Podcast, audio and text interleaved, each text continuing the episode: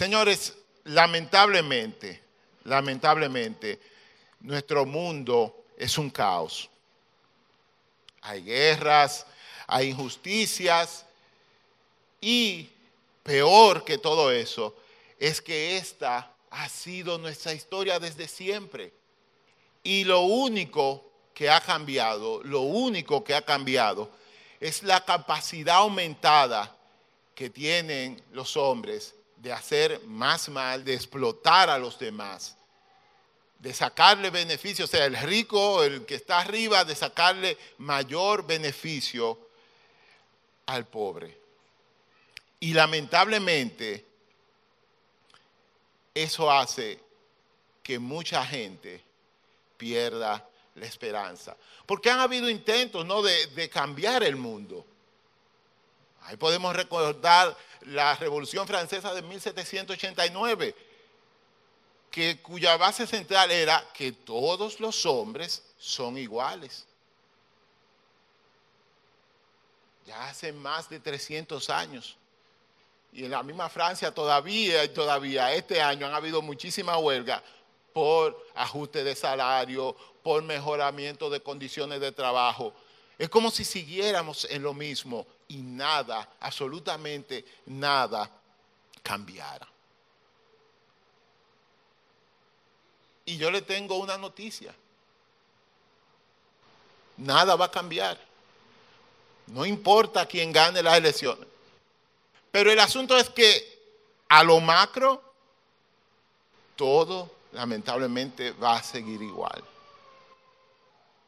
Y es porque el problema, como dijo Jesús, está en el corazón de la gente.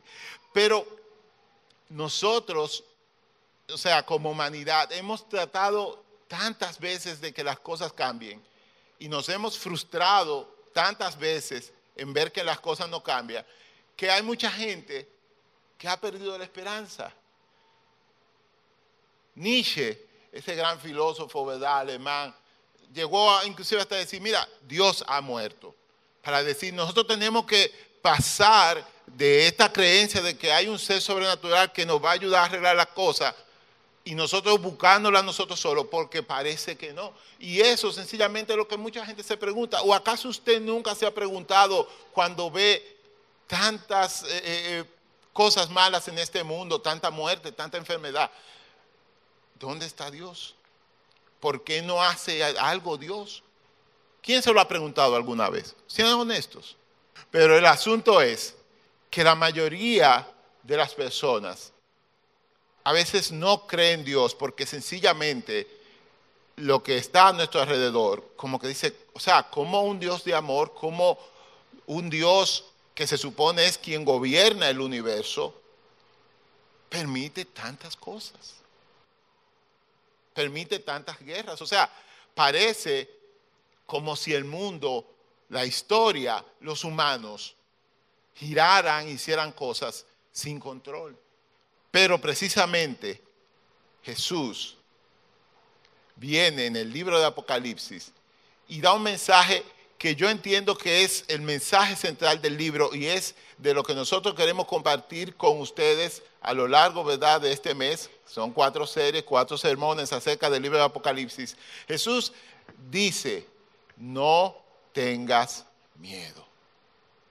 Y ese es el mensaje. O sea, los poderes de este mundo parecen arroparnos, parecen arropar la historia, parece que eh, quien consigue cosas en este mundo es el que es más tigre. Parece que quien logra más cosas en este mundo es quien precisamente no juega por las reglas del Señor, sino quien juega por las reglas de este mundo. Y eso obviamente es desesperanzador. Hace que nos perdamos en nuestra fe. Aún mismo nosotros los cristianos. Pero el Señor viene, ¿verdad? Precisamente en el último libro de la Biblia. Y su mensaje es a Juan primeramente, a las siete iglesias a las que va escrito el libro de Apocalipsis, y a nosotros y a todos los cristianos en todas las épocas, el mensaje es, no temas. Pero no temas por qué. Esa es de las cosas que vamos a descubrir. Ahí mismo Jesucristo dice, no temas, porque yo soy el primero y el último. Es como si te estuviera diciendo, mira, yo estuve cuando inició todo. Y también estuve cuando finalizará todo. Y yo, Dios, no la incertidumbre, no la gente, no el diablo, yo, el Señor, tengo la última palabra en la historia. Y eso es de lo que se trata el libro de Apocalipsis. Pero, aunque ese es el mensaje central y ese va a ser, ¿verdad?, nuestro caso durante estos cuatro, eh, cuatro domingos, estos domingos que siguen, perdón, a partir de hoy, aunque el mensaje central de Apocalipsis es de esperanza, de que no hay que temer, de que al final la historia terminará ganando, ganando el Señor y las personas que decidan confiar en Él, los cristianos. Cuando se habla del libro, es de lo que menos a veces uno siente.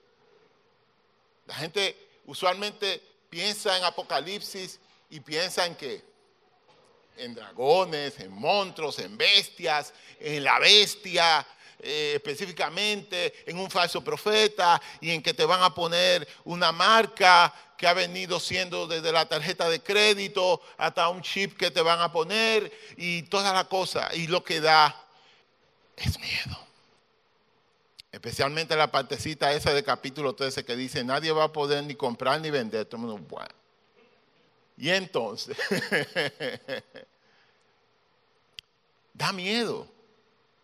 Pero, como dice Héctor Hermosillo, sí, ese mismo el músico, pero que también es autor y es pastor, él dice, si tu lectura de Apocalipsis no te ha producido esperanza, es porque probablemente lo has estado leyendo mal.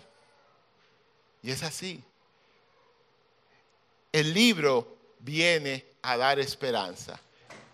Y si hay algo que yo quiero que nos llevemos hoy, es que el libro básicamente dice, Jesucristo tiene la última palabra.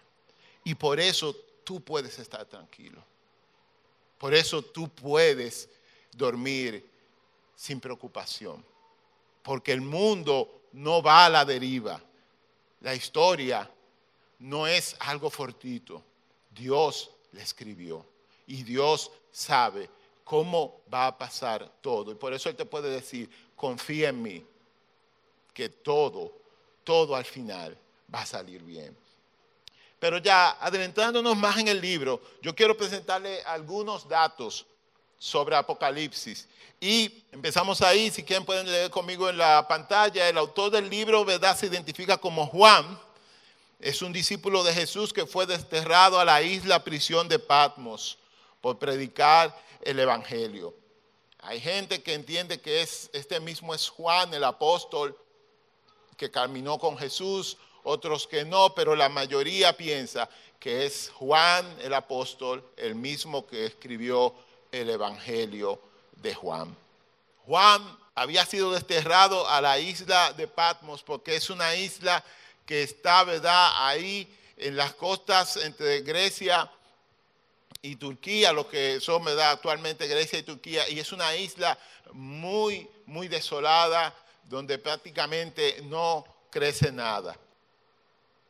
La tradición cuenta, como me imagino ya habrán leído ahí, que a él intentaron, ¿verdad?, matarlo, sumergiéndolo en aceite caliente.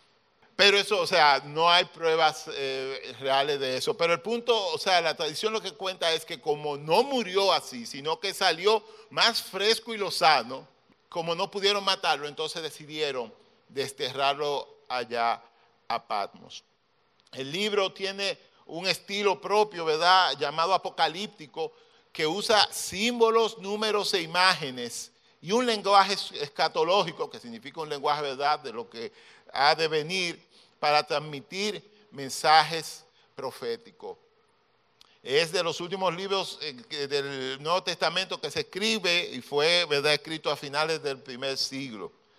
Y un dato muy importante. Apocalipsis está escrito como cartas dirigidas a las iglesias de Asia Menor, que vamos a ver eh, con la ayuda de Dios el próximo domingo.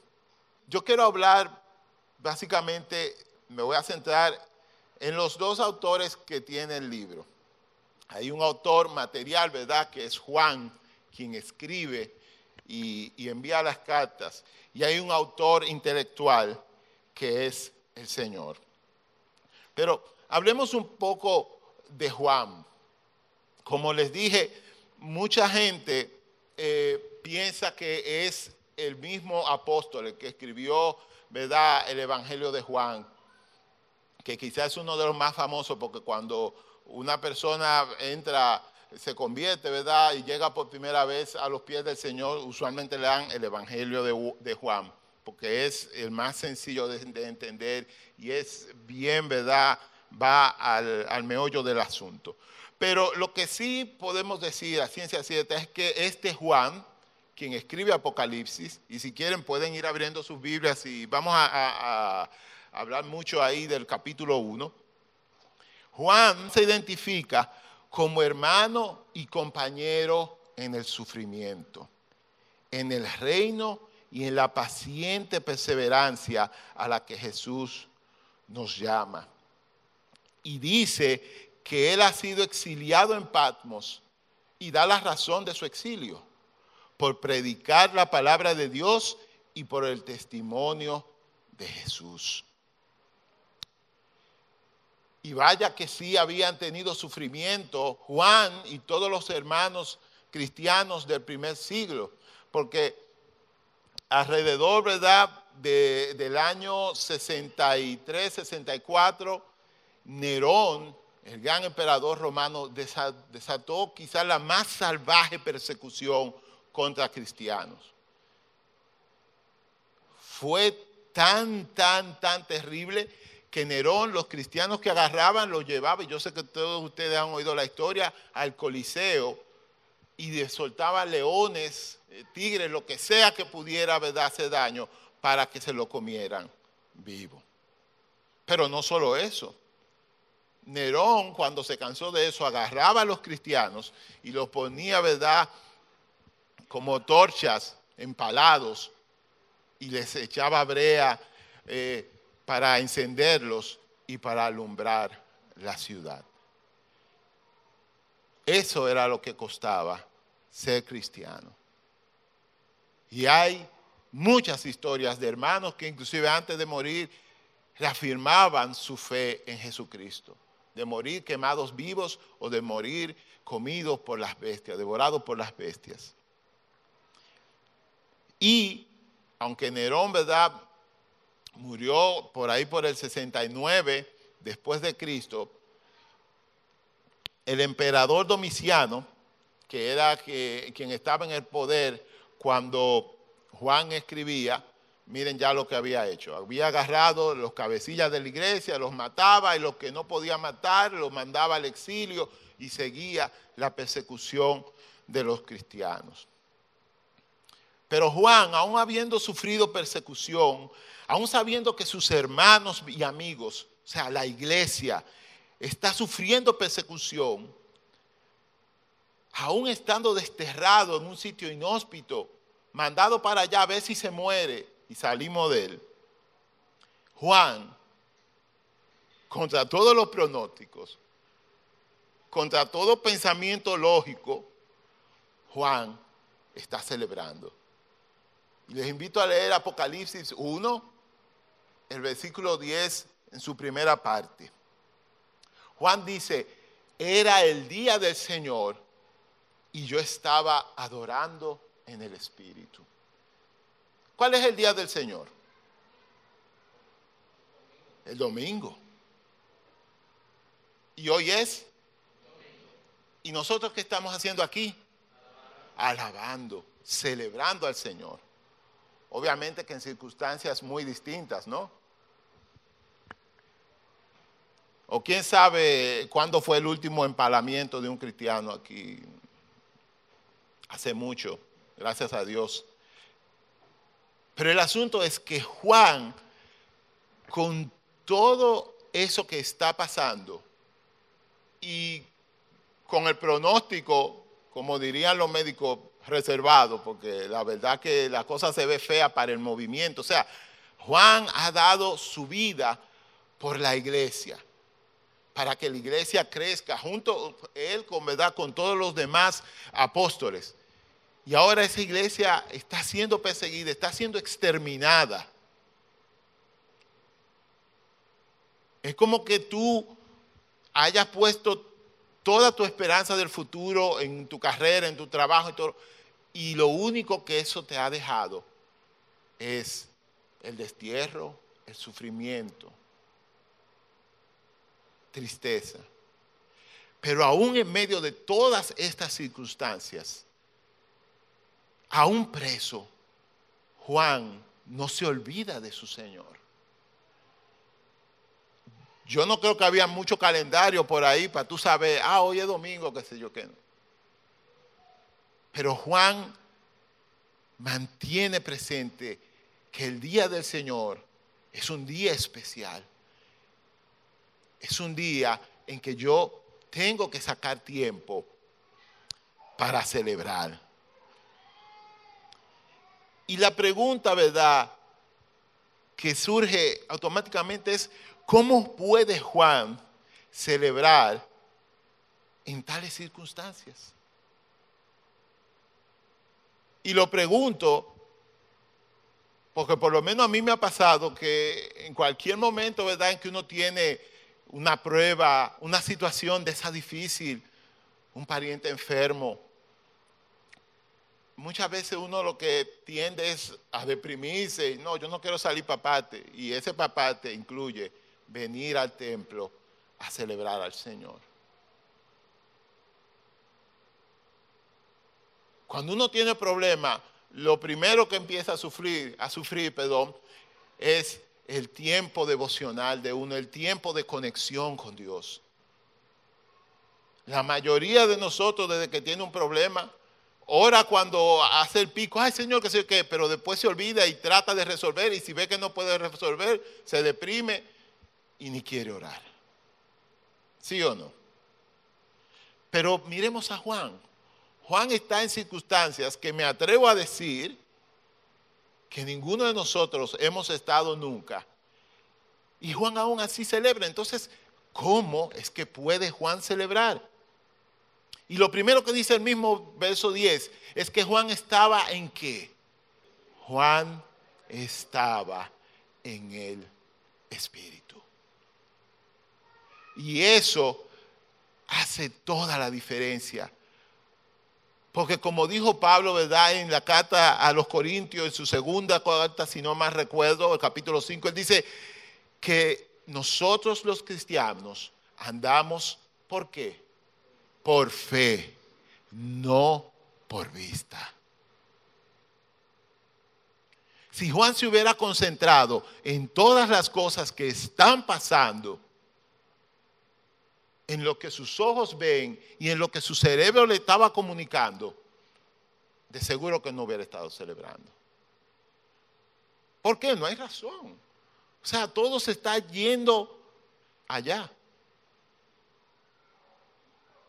Todo se está cayendo a pedazos. Pero Juan sabe que lo que él ve no es realmente lo que es. Él tiene fe en uno que es más grande que la circunstancia, en uno que es más grande que los problemas. Por eso Juan puede celebrar, aún en medio de circunstancias tan extremas, aún en medio de tanto problema. ¿Cómo nos comportamos nosotros cuando estamos en medio de la prueba? Hebreos 12.2 dice, ¿verdad? Que pongamos nuestros ojos, fijemos nuestra mirada en Jesús. Entonces, cuando tenemos problemas, ¿dónde estamos poniendo la mirada? Yo creo que esa es una pregunta, ¿verdad? Para que todos nosotros pensemos hoy. Y yo me pregunto, ya de verdad muy personal y quiero compartirlo con ustedes. Si Juan no hubiese tenido esa actitud de tener fe, de mirar con los ojos de la fe, él hubiese podido escuchar la voz del Señor. Ahí lo ven que en ese mismo verso, en el verso 10, dice que él oyó la voz del Señor. Porque yo creo, yo creo que a veces nuestras quejas y lamentos son el principal obstáculo que tenemos para oír la voz de Dios. Porque nos quejamos tanto, eh, eh, nos, miramos nosotros eh, con lástima y estamos tan sumergidos en esa lástima, en esos lamentos, que no escuchamos lo que Dios nos quiere decir. Dicen por ahí que Dios siempre está hablando. Somos nosotros los que no siempre tenemos la actitud de escuchar. Y yo en mi vida personal he visto que precisamente cuando estoy en problemas, cuando estoy en luchas, cuando estoy en dificultades, es como cuando Dios más te habla. Si tú quieres escuchar. Y ojo, ojo, no es que está mal quejarse, no es que está mal llorar. Y si no me creen, lean los salmos. Cuánta queja, ¿eh? De hecho, hay un libro en la Biblia que se llama ¿cómo? Lamentaciones. Uno se puede quejar. Uno puede llorar, es normal. El punto es no quedarse ahí. El punto es recordar que uno tiene un Padre celestial que está dispuesto a ayudarte. Y más que eso, que tiene un plan contigo. Señores, o sea, pensemos en Juan. Tú eres un hermano del primer siglo y te llega la noticia y te dice, mira, a Juan lo agarraron y se lo llevan lejísimo por ahí. Dicen que es una isla desierta y que lo tiraron allá para que se muriera. ¿Qué tú dirías de Juan? Ya se acabó el ministerio de Juan. ya Juan no va para parte. Está alejado de todos, está desterrado, no, no tiene el juego cerrado. El asunto es que cualquiera pensaría que ya Juan no tiene más que ofrecer. Pero precisamente en esa situación, donde quizá todo el mundo ya descartaba a Juan, ahí Dios usa a Juan para traernos el libro del Apocalipsis. Dios increíblemente tiene esa capacidad de tornar situaciones que para nosotros son totalmente improductivas en productivas. Pero para eso hay que oír, hay que estar atento. Para eso hay que ver con la fe, no con estos ojos. Para eso hay que ser fiel como Juan. Para eso hay que celebrar al Señor sin importar la circunstancia, porque el Señor, como dijo Job, Él dio y quitó, sea su nombre como bendito. Porque las circunstancias de esta vida, aunque te afecten a ti, a Dios no lo afecta. Y ya un último punto sobre Juan, porque de verdad se me está acabando el tiempo. Dice el capítulo 1 que Juan cae como muerto ante la increíble visión de Jesús. Él dice, yo oí una voz y me volteé a mirar y describe un hombre que tiene la mirada, los ojos como de fuego, los cabellos blancos, su voz, dicen una que es como trompeta, después como muchas aguas, como un trueno. Es una visión terrorífica. Y Juan, al ver a Jesús en, gloria, quizás no es Jesús que andaba con él en las playas de, Judea, cuando Juan ve a Jesús, dice, caí como muerto. Y eso a mí me hizo pensar mucho, porque lamentablemente ahora hay mucha gente y muchas congregaciones que la gente cae, que vienen y le ponen la mano y cae para atrás, o que lo soplan así y cae en el, bando de gente. Y, lo, que me, lo que me pregunto es, Juan cayó al ver al Señor, pero ¿por qué caen ahora la gente que está cayendo? ¿Caen por moda? ¿Caen por likes? ¿Caen de verdad porque sintieron la presencia del Señor? Algo que me llama también la atención es que cuando Juan cayó y el Señor viene y lo levanta, le dice, no temas, Juan se levantó con una misión. Dice el versículo 19 del capítulo 1, escribe lo que has visto, tanto las cosas que suceden ahora como las que van a suceder. Si uno cae, debe ser para cuando uno se levante tener una misión. Por lo menos eso es lo que pasó con Juan. Veamos ahora el autor intelectual del libro, que es Jesús, Dios. De hecho, búsquenlo ahí en, Apocalipsis 1. A ver quién me lo lee, por favor. Amén. Jesucristo da una revelación de él mismo.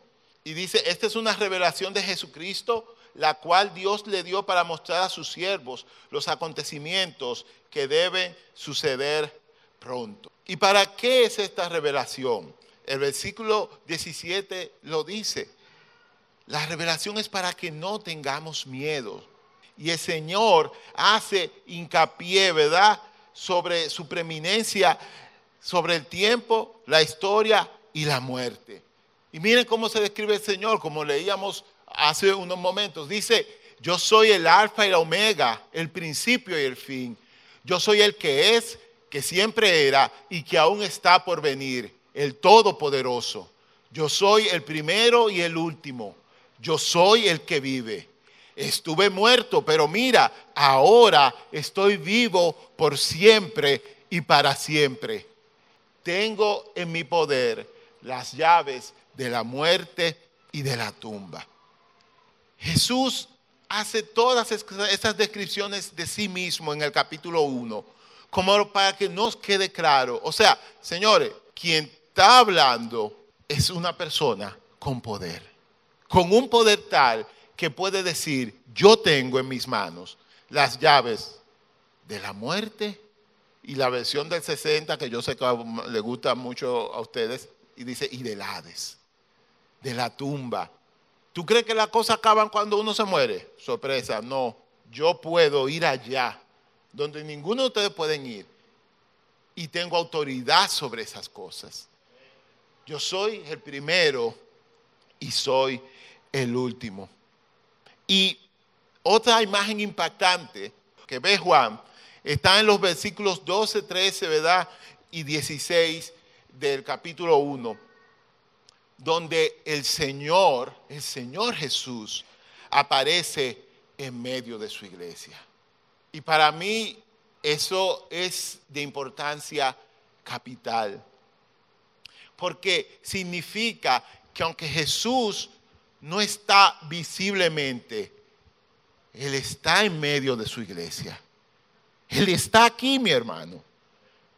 Pero está contigo cuando estás en tu lugar de trabajo, está contigo cuando estás en tu casa. Jesús se pasea en medio de sus iglesias. Y la imagen de la iglesia, o sea, cómo está representada la iglesia en esta imagen, es todavía más impactante. ¿Cómo están representadas las iglesias? como candelabros. ¿Y qué hace un candelabro? Alumbra, da luz. ¿Y qué dijo Jesucristo de nosotros cuando estuvo aquí en la tierra? ¿Ustedes son qué? La luz, del mundo. Para Jesucristo, su iglesia es la luz del mundo. Y aunque no es perfecta, Jesucristo no se avergüenza.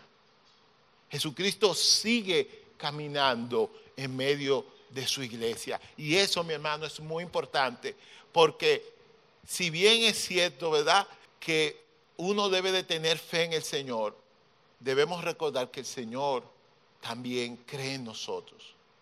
Cree en que nosotros vamos a cumplir la misión que Él nos ha encomendado. y por eso se pasea en medio de nosotros. En el capítulo 5, y les invito a leer, por favor, conmigo, los versos 1 y 5 de este capítulo.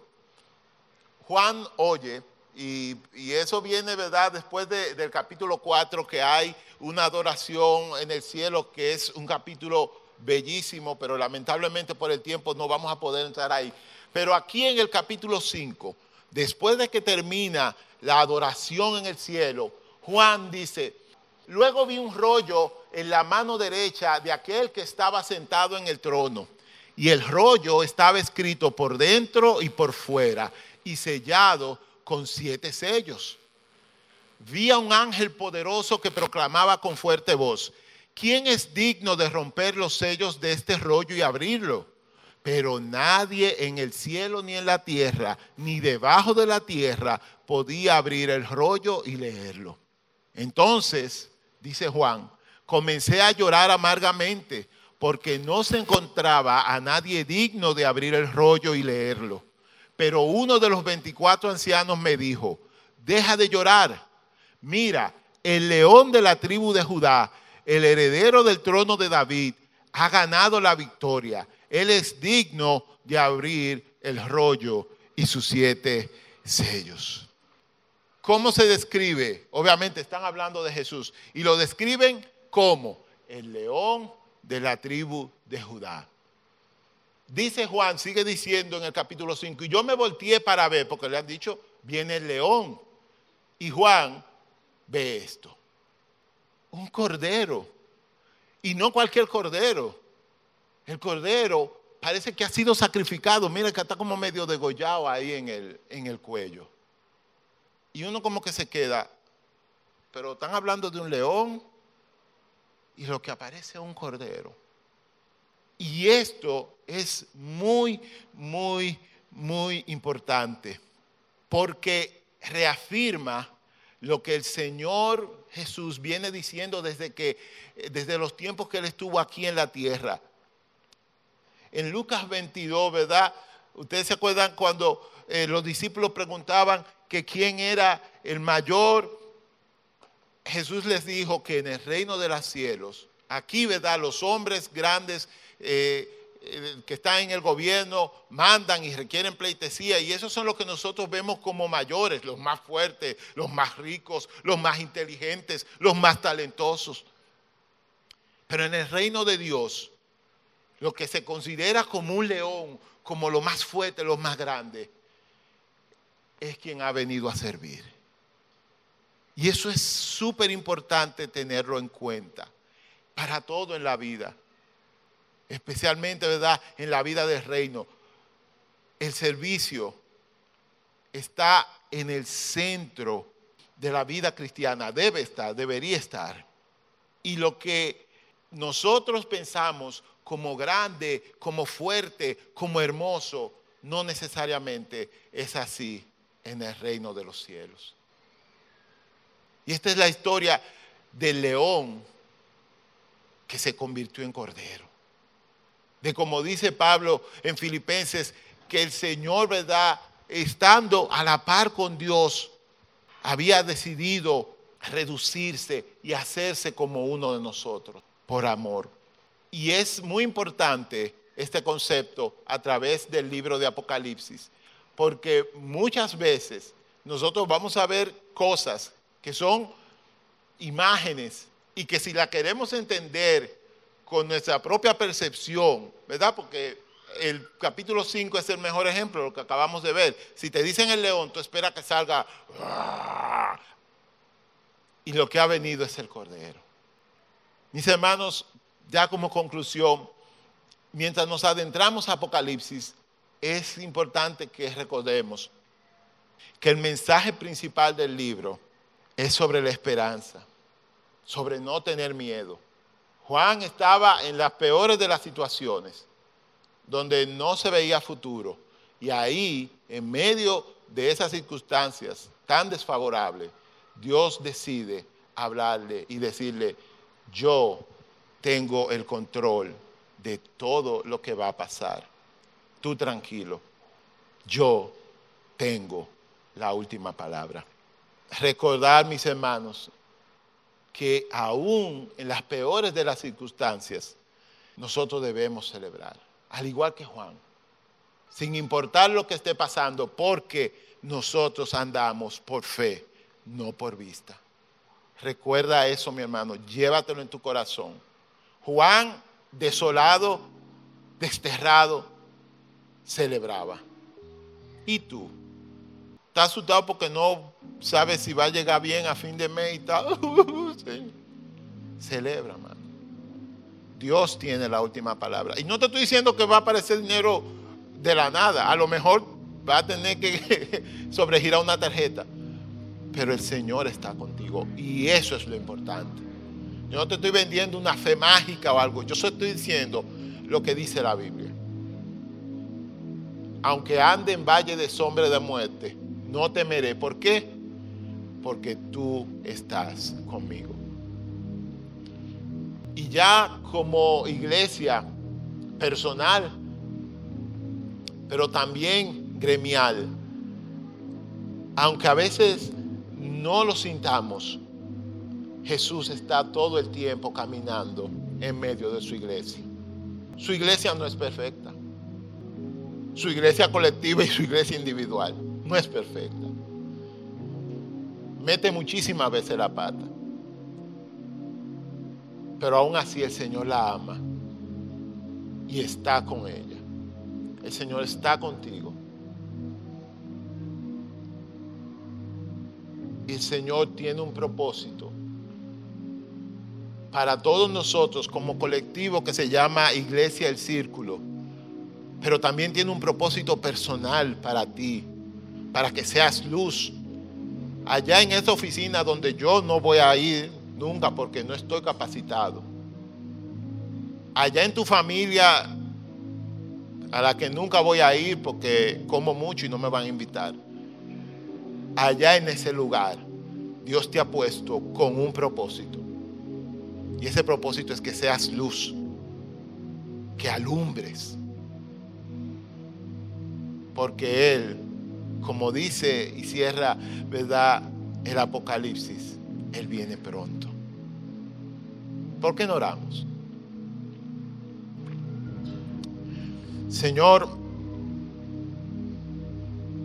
muchas gracias porque en ti tenemos esperanza.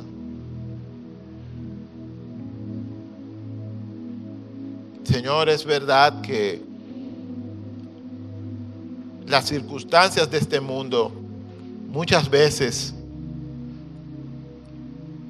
nos hacen desalentarnos, nos producen depresión, nos producen ansiedad.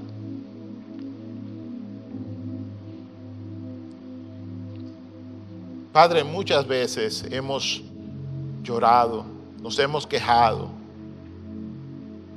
y muchas veces hemos sentido miedo. Señor, pero que cuando todas estas cosas nos estén sucediendo, que recordemos que tú nos dices que no debemos tener miedo. Y que aunque vivamos en una sociedad llena de antivalores, donde las cosas están cambiando tan rápidamente y se están imponiendo nuevas, nuevos puntos de vista, nuevos valores que van frontalmente, Señor, en contra de lo que tú has establecido en tu palabra. Ayúdanos a recordar, como cantamos aquí, que la historia es tu historia y que tú tienes la última palabra. Ayúdanos a tener esperanza, Señor. Esperanza fundamentada en ti y en tus promesas. Muchas gracias, Señor, porque todas las cosas están bajo tu control y por eso podemos descansar. En el nombre de Jesús oramos. Amén.